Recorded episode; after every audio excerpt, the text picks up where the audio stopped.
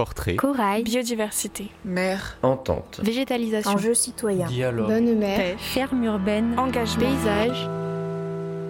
Les, capsules du dehors. Une série réalisée par les étudiants du master. Information scientifique. Et médiation en environnement. Avec Radio Grenouille, Euphonia. Et l'association Sens. Les, capsules du dehors.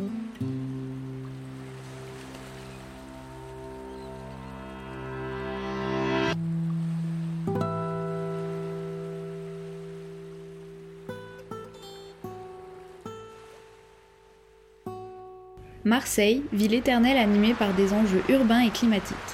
Nous avons voulu soulever ces problématiques à travers le regard de deux futurs paysagistes, Eden et Alice. La mer, Méditerranée, la bonne mer, Provence, Vieux-Port, Navette, le savon, Cigale, le soleil, convivialité, la diversité, la chaleur, les calanques, les pins, le sec, le bleu, le blanc et le vert, les feux, la topographie, les reliefs, les collines. Malgré ses 2600 ans d'histoire et sa destruction pendant la Seconde Guerre mondiale, la cité phocéenne, ou plus communément appelée Marseille, se dresse devant nous sous les yeux bienveillants de la bonne mère. Un mélange de culture et de paysages encerclés par ses vallées. Alice et Eden, futurs paysagistes, nous parlent tout d'abord d'histoire. Marseille, bon, à la base, c'était une ville portuaire. Elle a été fondée dans une ancienne calanque, la calanque du Lacidon donc, qui est aujourd'hui le vieux port en fait. La ville a été entièrement pensée pour être un port au départ. Et pendant très longtemps, elle n'a été que ça quasiment. Après ça, il y a eu un étalement urbain euh, progressif, donc euh, au fur et à mesure du port. Et euh, l'église possédait, alors beaucoup de biens, de biens agricoles en fait. Le fond de la vallée marseillaise servait à, à la culture de, de, céréales ou de vignes ou d'oliviers. Et petit à petit, la ville s'est encore agrandie et rongée sur ses parcelles agricoles sachant que ces parcelles agricoles, en fait, au fur et à mesure, elles ont été, elles étaient utilisées par des commerçants et par des personnes riches. Finalement, c'était plus que des parcelles agricoles, c'était du gros foncier qui était très beau, très grand. Et finalement, c'est cette dynamique, on va un peu la retrouver actuellement aussi maintenant dans l'extérieur de Marseille, plutôt vers l'est, alors que le maillage très urbain, très bâti, on va le retrouver plutôt au centre. C'est pour ça que tu as une différence de bâti qui est très très diversifiée en fonction de l'étalement vers l'extérieur de Marseille.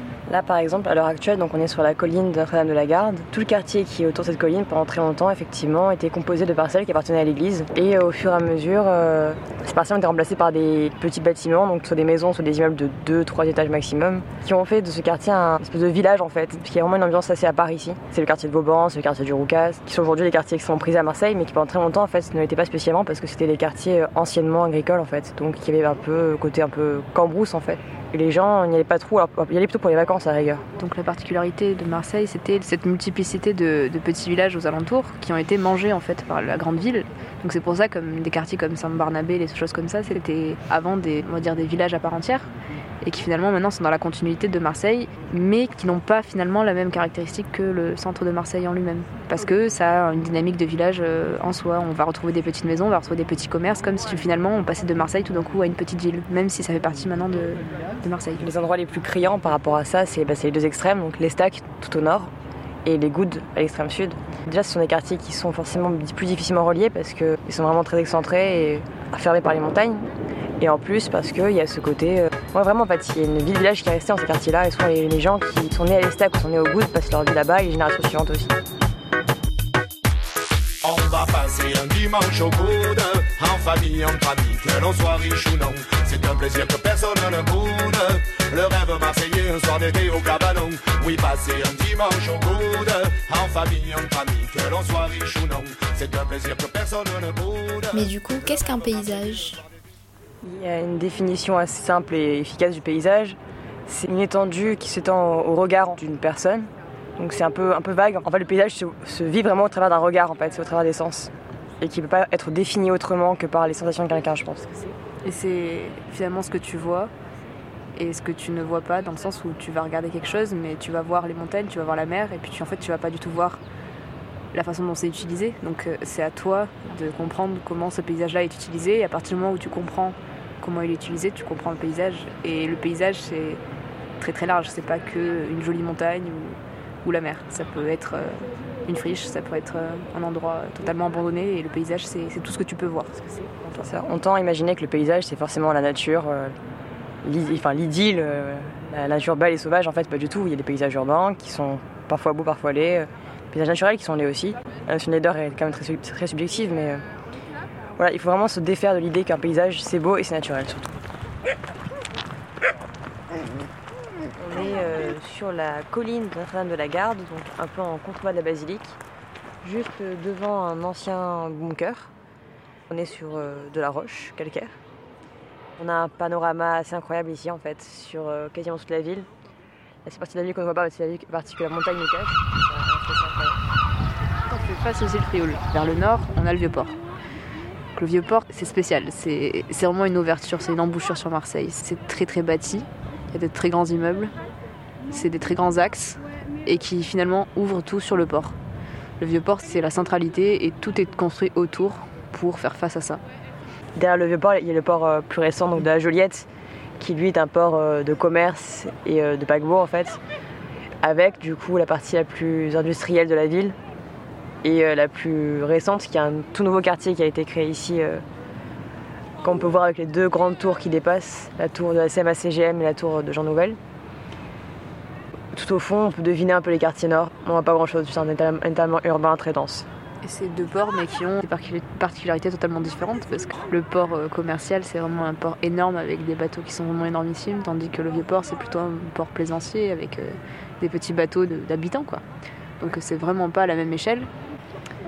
Si on revient plutôt donc vers l'ouest, on se retrouve avec des bâtiments qui vont être déclinés sur une, une espèce de petit promontoire, parce que finalement ça monte petit à petit vers euh, la Bonne Mer. Donc on se retrouve avec un bâti qui est très dense, qui est très divers aussi, avec euh, des immeubles en long ou en large. On va aussi avoir des maisons qui vont être isolées, tandis qu'on va avoir des, des, logements qui sont très collectifs, très resserrés, et qui finalement s'inscrivent un peu comme ils peuvent dans ce tissu urbain assez désorganisé.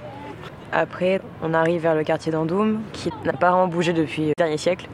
Donc c'est quasiment que des immeubles très bas ou des petites maisons très resserrées, avec une ambiance euh, village en fait. C'est des ruelles souvent très, étroites, à sens unique, euh, en dédale, dans lesquelles on se perd facilement. Au fond, on a les îles du Frioul, du coup, l'île d'If avec son château, qui était une prison autrefois.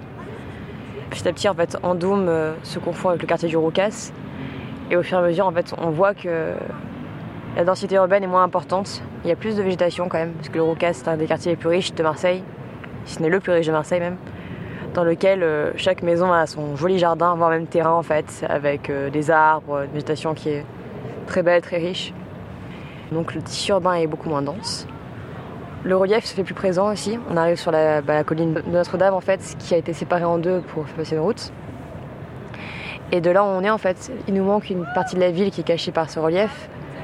Normalement derrière, la partie donc, euh, des plages, euh, du David et jusqu'à Pointe-Rouge, et puis au Wood. On peut quand même deviner au fond le massif des Calanques et les îles euh, qui font face. Après derrière nous, du coup, la bonne mer sur son rocher. Maintenant, au niveau des enjeux, finalement, tout part de cette historique comment finalement cette ville va évoluer dans les années à venir. Le plus gros enjeu actuel finalement c'est au niveau du réchauffement climatique, mais c'est aussi au niveau de comment vivre dans la ville. Il va y avoir sûrement plus de monde à Marseille au fil des années, même si ça attend à pour l'instant un peu stagner, mais il va y avoir forcément une accumulation de population et c'est plus possible de bâtir maintenant. Donc comment accueillir cette population et comment faire pour qu'elle soit bien dans la ville? La plus grande question actuellement, c'est la végétalisation de Marseille. Ça, effectivement, parce que Marseille est une ville méditerranéenne et par conséquent, on va être une des premières en France à être touchée par le réchauffement climatique. On va se prendre les premières vagues de plein fouet. Et, euh, et même si la mer a toujours cet effet de régulateur, ce sera pas forcément suffisant par rapport aux étés qu'on va avoir à subir d'ici quelques années, en tout cas décennies sûres. Et euh, effectivement, une ville trop minérale comme Marseille peut l'être en certains quartiers, ce n'est plus possible en fait maintenant. On ne peut pas continuer à vivre dans des villes surminéralisées avec les problématiques qui arrivent très rapidement, qui sont le réchauffement climatique avec tous les sous-effets qui en découlent en fait. Donc par exemple, une ville trop minérale, ça implique, ça implique euh, la création de, de, noyaux de chaleur, ça implique euh, une stagnation de la pollution. La pollution reste stockée dans la ville en fait et n'est pas absorbée par les, par les plantes. Simplement, le manque de végétation, ça va entraîner un mal-être chez les gens qui habitent dedans aussi. Donc euh, ici, c'est une ville qui est resserrée et c'est quand même une ville, il faut le dire, qui par rapport à beaucoup de villes en France, parmi les plus grosses, est très en retard sur le développement de la végétation. On prend euh, tout simplement le quartier Saint-Charles, dans il y a très peu de végétation, alors que par exemple la gare est un des espaces les plus euh, fréquentés de Marseille, et pourtant rien n'est fait en fait pour arranger ce, quartier, alors que dans beaucoup beaucoup d'autres villes en France, le, les gares ont été transformées ces dernières années justement pour offrir un espace beaucoup plus agréable, beaucoup plus ouvert, beaucoup plus végétalisé pour réduire cette chaleur. Moi j'ai l'exemple de Toulouse qui vient de refaire sa gare récemment, là, qui vient de finir les travaux, qui finalement n'a pas végétalisé autant que je le pensais, mais qui a créé un espace qui n'est plus euh, motorisé, donc il n'y a plus de voitures. C'est tout piéton. Il faut que ça devienne une priorité aussi dans les grandes villes, surtout dans les centres de ville. Euh, rendre la place, la place aux piétons, c'est vraiment une des problématiques majeures parce que bah, dans 30 ans, la voiture, ce sera plus possible. Les transports en commun, c'est la solution. Le piéton, c'est la solution. Supprimer toutes ces voies de voiture, c'est aussi super important. Et à Marseille, on n'en est pas du tout là parce que Marseille est une ville qui est, vachement parcourue en voiture. Effectivement, comme disait Alice, euh, c'est une ville qui est tellement grande et tellement mal desservie par les transports en commun que c'est carrément impossible pour beaucoup de Marseillais de se déplacer dans la ville euh, sans voiture. Pour ne pas avoir de voiture, souvent un, frein. Il y a des quartiers dans lesquels je sais que je peux pas vraiment aller au final. Ou alors, oui, mais il faut que je prévoie une heure, une heure et demie de transport ou de marche, c'est quand même vraiment pas pratique parce qu'on n'a que deux métros, parce que les sols de la ville sont en calcaire et par conséquent ils sont très peu stables, donc en faire un troisième serait assez risqué. Parce qu'on n'a que trois tramways pour l'instant et que les bus à Marseille c'est une valeur un peu instable on va dire. Parce qu'il y a beaucoup trop de voitures et du coup les bus forcément aussi ils sont en retard. C'est toutes ces problématiques là qui font que Marseille est super intéressante et ouais. qu'il y a beaucoup beaucoup de choses à faire dans les années à venir là-dessus. Là on a atteint à peu près la Alors, capacité maximum. Ça se pourrait un point de vue euh, topographique mais il y, a, il y, a le massif des Calanques en fait donc il est protégé. Donc les, la ville n'a pas le droit de s'agrandir à ce niveau-là. Effectivement les autres côtés je crois que le relief euh, va bloquer ça. Voilà effectivement très, très je vois pas comment ça pourrait être possible. On peut pas habiter dessus. Quoi. Donc là, à l'heure actuelle, le seul possible, ce serait de raser les quelques parcelles de végétation qui restent encore enfin, sur les collines dans Marseille, mais je pense qu'on va éviter ça si possible. Avec un peu de chance, on va les préserver. Voilà, ça, je pensais genre bah, juste à la colline du Roucas, juste en face de là où on est, qui euh, effectivement, bah, là, ça reste un niveau de verdure à l'heure actuelle et c'est vraiment précieux. Mais effectivement, si on a des problématiques d'augmentation vraiment majeure de la population, peut-être qu'on ne peut pas être préservé, je sais pas. J'espère que non en tout cas. Moi, je voudrais qu'elle soit plus végétalisée. C'est vraiment, je pense, euh, ce qui est requis en premier. Mais en même temps, je voudrais pas qu'elle perde, on va dire, euh, son identité. Et Marseille, son identité, c'est aussi euh, cette diversité, euh, que ce soit sociale, mais aussi euh, bâtie, tout simplement, parce que la ville en elle-même, elle a une identité très forte, très très très forte. Mais je pense que c'est carrément possible de relier euh, la ville avec quelque chose de beaucoup plus écologique et de beaucoup plus bénéfique pour les habitants. Faire de Marseille une ville qui va être vraiment très agréable à vivre parce qu'il y a quand même des endroits actuellement, beaucoup d'endroits dans Marseille qui sont très insupportables à vivre, surtout en été où on atteint des températures qui sont extrêmes et c'est pas vivable pour une ville autant habitée. J'espère aussi qu'il y aura un changement dans les mentalités en fait parce qu'à l'heure actuelle, beaucoup de gens bah, ne respectent pas vraiment cette ville en fait. C'est la culture méditerranéenne qui fait un peu ça effectivement, mais euh, cette ville, je l'aime plus que tout, mais euh, elle est souvent sale et, pour ça, c'est pas la faute de Marseille en tant que telle, c'est la faute des gens qui, qui, la vivent en fait et qui la vivent pas correctement.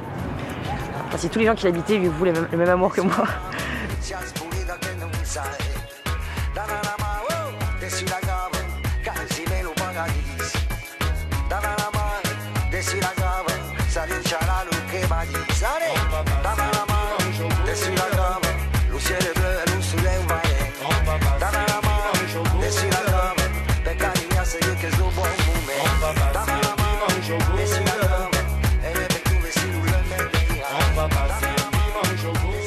podcast vous a été présenté par Agathe Garel et Floriane Mazella en partenariat avec Radio Grenouille Euphonia, avec la participation d'Eden Danan et d'Alice Rousseau sur la musique Dimanche au bout de Massilia Sound System.